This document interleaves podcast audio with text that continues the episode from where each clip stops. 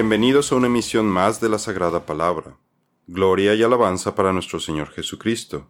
Mi nombre es Rafael Beltrán y el tema del día de hoy es ¿Qué dice la Biblia acerca del divorcio? Recientemente nos han preguntado acerca del divorcio en la vida cristiana, y en esta emisión trataremos de explicar nuestra interpretación de las Escrituras sobre este tema tan controvertido en el mundo actual porque hoy en día nuestra sociedad ve el divorcio como algo normal y común, al punto que es promovido en películas como la solución más práctica para los problemas del matrimonio. ¿Qué opina el Señor acerca del divorcio? Como vimos en nuestro artículo, el séptimo mandamiento, la relación con nuestra pareja, parte 1, Dios dice que Él odia el divorcio y Él quiere que las personas casadas sean fieles a sus cónyuges y que permanezcan unidos, porque es el Señor quien pone en nuestro camino a la pareja ideal que necesitamos como cristianos, y nos la está dando para que nos casemos con ella, de forma que lo que Dios ha unido no lo separe los hombres, que el hombre siga fiel con la esposa de su juventud. El Señor dice, Esta es otra cosa que hacen Cubren el altar del Señor con lágrimas, lloran y gimen porque Él no presta atención a sus ofrendas ni las acepta con agrado. Claman, ¿por qué el Señor no acepta mi adoración? Les diré por qué. Porque el Señor fue testigo de los votos que tú y tu esposa hicieron cuando eran jóvenes, pero tú le has sido infiel, aunque ella siguió siendo tu compañera fiel, la esposa con la que hiciste tus votos matrimoniales. ¿No te hizo uno el Señor con tu esposa? En cuerpo y espíritu ustedes son de Él. ¿Y qué es lo que Él quiere? De esa unión quiere hijos que vivan para Dios. Por eso, guarda tu corazón y permanece fiel a la esposa de tu juventud, pues yo odio el divorcio, dice el Señor, Dios de Israel. Divorciarte de tu esposa es abrumarla de crueldad dice el Señor de los ejércitos celestiales. Por eso, guarda tu corazón y no le seas infiel a tu esposa. Malaquías 2, 13 al 16. ¿Existe alguna justificación para el divorcio?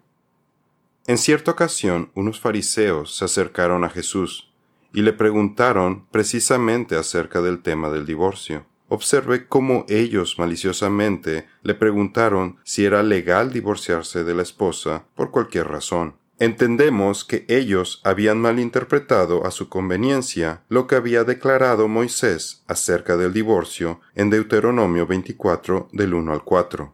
Si un hombre toma una mujer y se casa con ella, y sucede que ella no le agrada por haber él hallado en ella alguna cosa vergonzosa, le escribirá una carta de divorcio, la entregará en su mano y la despedirá de su casa.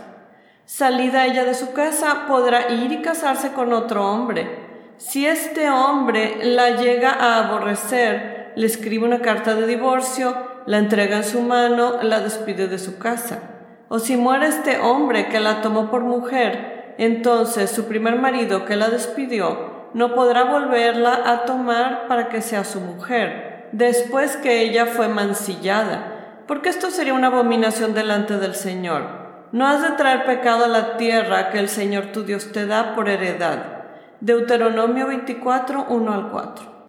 En Deuteronomio 24, 1, cosa vergonzosa, según la traducción de Biblia que tenga, también puede venir como algo reprochable, cosa indecente, cosa torpe o suciedad, y viene de la palabra hebrea herba, que significa desnudez, exposición vergonzosa, indecencia. La desnudez en las escrituras, luego de la caída del hombre en Génesis 3.7, es un símbolo de la vergüenza humana. Encontramos que la exposición de esta vergüenza es una característica del juicio que cae sobre los maleantes. Así que a lo que Moisés se estaba refiriendo en este versículo es que si el marido había encontrado en su esposa pruebas de fornicación, herba, una cosa vergonzosa, reprochable o indecente, le podía escribir una carta de divorcio. Por tanto, cuando los fariseos le dijeron a Cristo que si se podían divorciar de sus esposas por cualquier razón, estaban tergiversando el significado original de Deuteronomio 24.1, al punto en que, de acuerdo a sus tradiciones, se divorciaban por cualquier razón de su mujer, y podía ser por cosas tan triviales como que ella no cocinara bien o porque ya no les parecía bonita, etc. Y se acercaron a él algunos fariseos para ponerlo a prueba, diciendo, ¿Le está permitido a un hombre divorciarse de su mujer por cualquier motivo? Jesús le respondió, ¿no han leído que aquel que los creó desde el principio los hizo varón y hembra y dijo, por esta razón el hombre dejará a su padre y a su madre y se unirá a su mujer, y los dos serán una sola carne? Así que ya no son dos, sino una sola carne. Por tanto, lo que Dios ha unido, ningún hombre lo separe. Ellos le dijeron, entonces, ¿por qué mandó Moisés darle carta de divorcio y repudiarla? Él les contestó, por la dureza de su corazón, Moisés les permitió a ustedes divorciarse de sus mujeres, pero no ha sido así desde el principio. Pero yo les digo que cualquiera que se divorcie de su mujer, salvo por infidelidad, y se case con otra, comete adulterio. Mateo 19, 3 al 9. Jesucristo fue claro en su explicación. La única excepción es la infidelidad matrimonial. Si la pareja comete adulterio contra su pareja, es la única excepción que encontramos en las Escrituras para permitir un divorcio. Jesús dice, también fue dicho, cualquiera que se divorcia de su mujer debe darle un certificado de divorcio. Pero yo les digo que el que se divorcia de su mujer a no ser por causa de fornicación, hace que ella adultere, y el que se casa con la divorciada comete adulterio. Mateo 5, 31 al 32. El matrimonio cristiano. Lamentablemente, hoy en día vemos cómo la tasa de divorcios ha crecido de forma alarmante, tanto entre matrimonios incrédulos como cristianos. Como vimos en la ilusión de la felicidad terrenal, parte 1, todos tenemos una naturaleza pecaminosa, y cuando dos pecadores se unen en matrimonio, es de esperarse que haya problemas en la pareja. Pero en los matrimonios cristianos, la fornicación no necesariamente debería de ser la causa de divorcio en automático, porque estamos llamados a perdonar a nuestro prójimo hasta setenta veces siete. Entonces Pedro se acercó y le dijo, Señor, ¿cuántas veces pecará mi hermano contra mí y yo le perdonaré? ¿Hasta siete veces? Jesús le dijo, no te digo hasta siete, sino hasta setenta veces siete. Mateo 18, 21 y 22. Sea lo que sea que la pareja hubiera hecho, la expectativa para el cristiano es que perdone a su cónyuge, porque para cuando llega alguien a ese punto de querer divorciarse de la pareja, es porque probablemente ya tenga un acumulado de situaciones sin resolver, sin haber perdonado, quizás rencor acumulado, lo cual es contrario a lo que el Señor requiere de nosotros. Veamos los siguientes pasajes bíblicos. Jesús dice, pero yo les digo que todo aquel que esté enojado con su hermano será culpable ante la corte, y cualquiera que diga insensato a su hermano será culpable ante la Corte Suprema y cualquiera que diga idiota será merecedor del infierno de fuego. Por tanto, si estás presentando tu ofrenda en el altar y ahí te acuerdas que tu hermano tiene algo contra ti, deja tu ofrenda ahí delante del altar y ve, reconcíliate primero con tu hermano y entonces ven y presenta tu ofrenda. Mateo 5, 22 al 24. Pablo dice, Además, no pequen al dejar que el enojo los controle. No permitan que el sol se ponga mientras siguen enojados, porque el enojo da lugar al diablo. Efesios 4, 26 y 27. Cuando las personas no perdonan, entonces endurecen sus corazones, que es precisamente lo que Jesús les dijo a los fariseos en Mateo 19, 8. Puede ver mayor información acerca de la dureza del corazón y cómo remediarla en nuestro artículo Los siete espíritus del Señor, entendimiento, parte 2. Además, el apóstol Pablo explica que los esposos no deben abandonarse. Sin embargo, si alguien aún así decide separarse, entendemos que esto es debido a la dureza de sus corazones, o si la esposa le es infiel al esposo y él a pesar de que quisiera perdonarla, a ella no le interesa y sigue en su pecado, pues entonces el esposo le da la carta de divorcio. pero la instrucción es que no se casen con nadie más. A los casados instruyo, no yo, sino el Señor, que la mujer no debe dejar al marido, pero si lo deja, quédese sin casar, o de lo contrario que se reconcilie con su marido, y que el marido no abandone a su mujer. Primera de Corintios 7, 10 al 11. Por otro lado, está la situación de personas que se convierten al cristianismo. Entonces, imagine si del matrimonio, originalmente incrédulo, ninguno de los dos había vuelto a nacer al casarse, tan solo uno se convierte, mientras que la pareja permanece incrédula. El apóstol Pablo nos explica lo que aplica en estas situaciones. Pero a los demás digo yo, no al Señor, que si un hermano tiene una mujer que no es creyente, y ella consiente en vivir con él, no la abandone.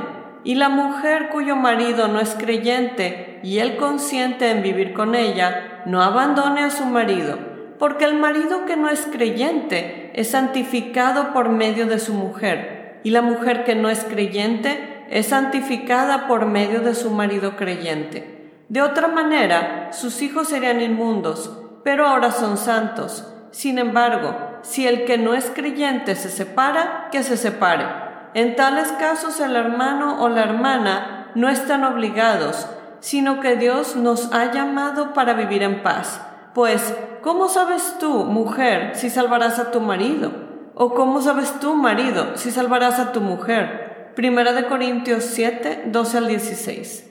Entonces tenemos la instrucción de que cuando uno se vuelve creyente, debe permanecer en el matrimonio con la pareja incrédula, mientras esa pareja esté de acuerdo, para santificarlo y a sus hijos. Esta es parte de la temática de la película The Case for Christ, y que está basada en el libro El caso de Cristo del autor Lee Strobel, ya que su esposa se había convertido al cristianismo mientras que él permanecía ateo, y al cabo de cierto tiempo, él se convirtió también. Luego, a su debido tiempo, se convirtió en pastor y dio su testimonio en ese libro. En todo caso, cada uno de ustedes ame también a su mujer como a sí mismo, y que la mujer respete a su marido. Efesios 5:33.